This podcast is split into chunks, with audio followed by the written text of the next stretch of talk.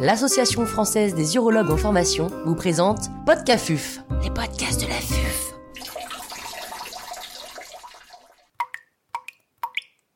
Modalité et réglementation du prélèvement Maastricht 3. Professeur Thomas Bessed, chirurgien urologue à l'hôpital Kremlin-Bicêtre à Paris et membre du comité de transplantation de l'AFU, nous fait part de son expertise. L'intervenant n'a pas reçu de financement.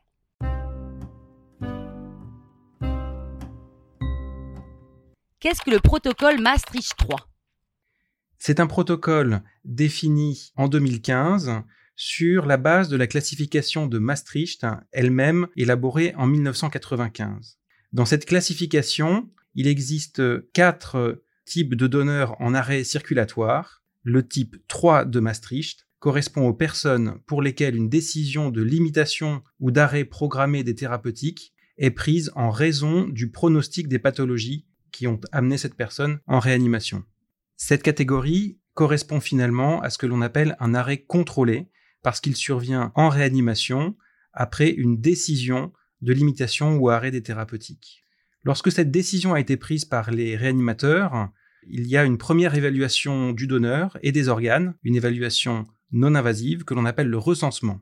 Après le recensement, on recherche une éventuelle opposition auprès des proches et de la famille, et seulement après cette étape d'information et de recherche d'opposition, il est possible de procéder à une évaluation plus euh, invasive, et notamment avec des cathétérismes artériels et veineux.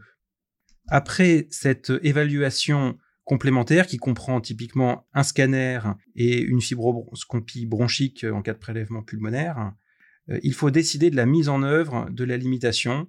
Cela est fait de concert avec euh, l'entourage choisir le moment où la famille pourra être présente. Cette limitation, qui correspond à un arrêt des amines vasopressives et à une extubation, définit le début de ce que l'on appelle la période agonique et qui doit être inférieure à 3 heures jusqu'à l'arrêt cardio-circulatoire pour que le protocole puisse continuer.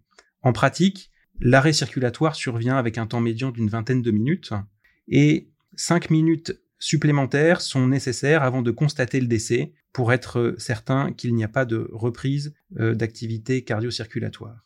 Une fois que le décès est prononcé, il est possible de mettre en place une cannulation régionale normothermique. C'est un geste qui est réalisé par euh, l'équipe chirurgicale, urologique ou vasculaire, puis de euh, procéder à un prélèvement d'organes après un délai de 1 à 4 heures de circulation régionale normothermique. Tout cela est-il bien raisonnable? Voilà en tout cas une question qui s'est posée avec beaucoup d'acuité lors de la mise en place de ce protocole entre 2013 et 2015. Le rapport du philosophe Éric Fourneret en 2013 traduit bien les résistances qu'il y avait dans le milieu médical et en particulier dans les réanimations et les coordinations hospitalières. S'affronter une vision euh, utilitariste de la mort d'autrui et une vision euh, s'opposant à décider du moment de la mort d'une personne. Les questions de l'époque ont conduit à mettre en place une démarche éthique impliquant le Comité national d'éthique, mais aussi les comités éthiques des différentes sociétés savantes impliquées en anesthésie, en médecine d'urgence, en réanimation, et bien sûr l'Agence de la biomédecine. Il est apparu qu'il fallait trois grands principes. Premièrement, que la décision d'arrêt ou de limitation des traitements soit indépendante de la possibilité du prélèvement d'organes et de tissus. Il fallait que la décision de LAT, limitation ou arrêt des traitements, soit de la responsabilité exclusive des équipes de réanimation dans des conditions de collégialité. Deuxièmement, il fallait que les filières soient étanches entre l'équipe de réanimation qui décide et met en œuvre la LAT et l'équipe de coordination hospitalière et de prélèvement qui gère la procédure du don d'organes. Troisièmement, il fallait que l'information sur la décision de l'AT soit réalisée par l'équipe de réanimation auprès des proches. Il faut enfin préciser le contexte de la mise en place de ce protocole, puisqu'en 2014, 6500 patients attendaient un rein sur liste, ce qui correspond à 2,2 receveurs par transplant. Quel est le bilan à 5 ans de ce protocole? Le bilan à 5 ans concerne à la fois les donneurs et les receveurs, puisque en cinq ans, presque 1000 donneurs ont été recensés. Alors il y a bien sûr euh, un taux d'opposition qui est d'environ 30%, équivalent avec les donneurs en état de mort encéphalique, aboutissant à 459 prélèvements chez des donneurs Maastricht 3.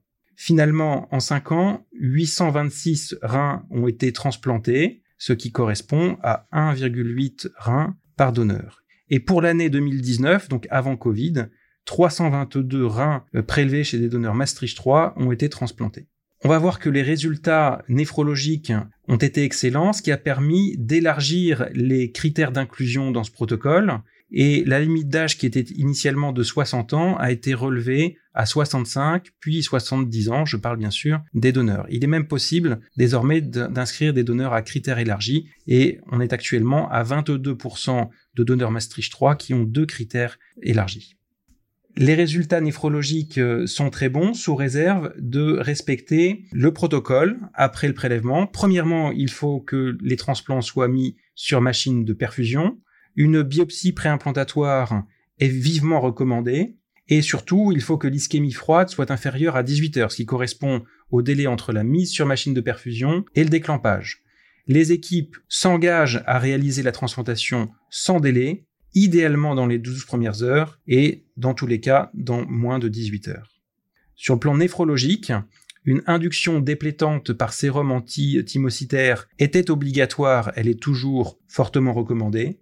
Et grâce à toutes ces conditions assez stringentes, certes, les résultats en France du protocole Maastricht 3 à 5 ans ont été excellents, avec euh, un taux de non-fonction primaire du transplant de seulement 2%, c'est-à-dire moins qu'avec euh, des transplants prélevés chez des donneurs vivants. Et deuxièmement, un taux de retard de fonction de seulement 16%, euh, ce qui est un meilleur résultat que les autres pays européens.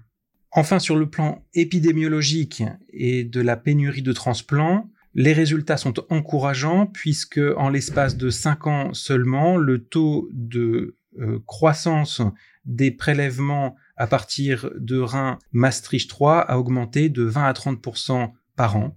34 euh, centres sont engagés euh, dans ce protocole et en 2019, l'année avant le Covid, 322 transplantations avec des reins Maastricht 3 ont été réalisés. On se rapproche des 510 transplantations à partir de donneurs vivants. On voit que l'objectif défini de ce protocole Maastricht 3 a été rempli sur un plan néphrologique, sur un plan épidémiologique, et il faut continuer à s'engager sur euh, ce protocole qui est lourd, mais rend de grands services à la communauté.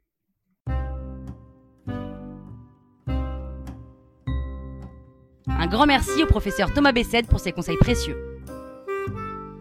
C'était Podcafuf, les podcasts de